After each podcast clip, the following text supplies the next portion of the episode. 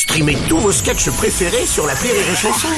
Des milliers de sketchs en streaming, sans limite, gratuitement, gratuitement sur les nombreuses radios digitales Rire et Chanson.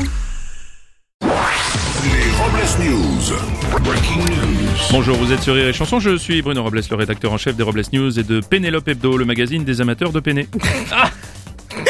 Bonjour, je suis Aurélie Philippon et vu le débit qu'il y a sur mon compte en banque, je pense que je suis passé à la fibre.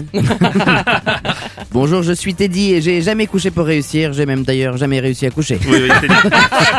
oui, Teddy, d'accord, allez vous coucher, c'est l'heure des Robles News. Les Robles News. L'info du jour, c'est une info politique. Jean-Luc Mélenchon, qui a été le premier à utiliser un hologramme lors de ses derniers meetings, a décidé d'inaugurer une nouvelle technique lors de son prochain rassemblement à Nantes en diffusant pendant son discours différentes odeurs. Ah, je crois que Jean-Luc Mélenchon est en train de préparer son discours.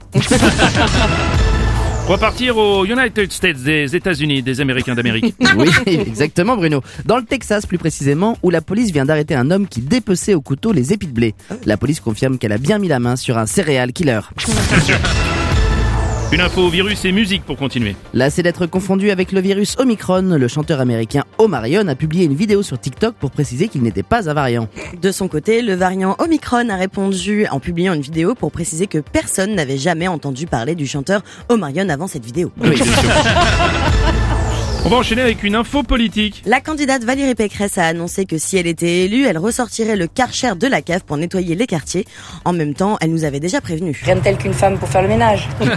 Ouais, bah tiens, pendant qu'elle a le Karcher, si elle pouvait faire aussi les jambes de Madassia, parce que... On va continuer avec une info drogue. Cette semaine, dans le Vaucluse, des policiers ont arrêté des dealers en possession de sachets de cannabis reprenant le célèbre slogan de la marque Haribo, transformé en Harib, c'est beau la vie, y a de la weed et du touchy. Tout à fait. Et dans la foulée, les policiers ont également saisi des cartons de pépiteuches et de chocobeux, ainsi que des boîtes de quality shit. En ce moment, sur différentes plateformes, c'est la ressortie du film Hook de Steven Spielberg, une version où on apprend que la mort du capitaine Crochet a été causée par une occlusion intestinale alors qu'il cherchait à se décoller le slip de l'arrêt.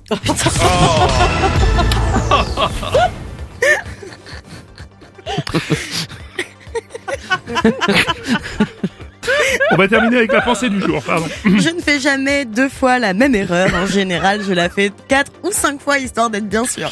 Voilà, merci d'avoir suivi les Robles News et n'oubliez pas... Rire et chanson. Deux fois. Désinformez-vous Les Robles News. Sur Rire et Chanson. Rire et chanson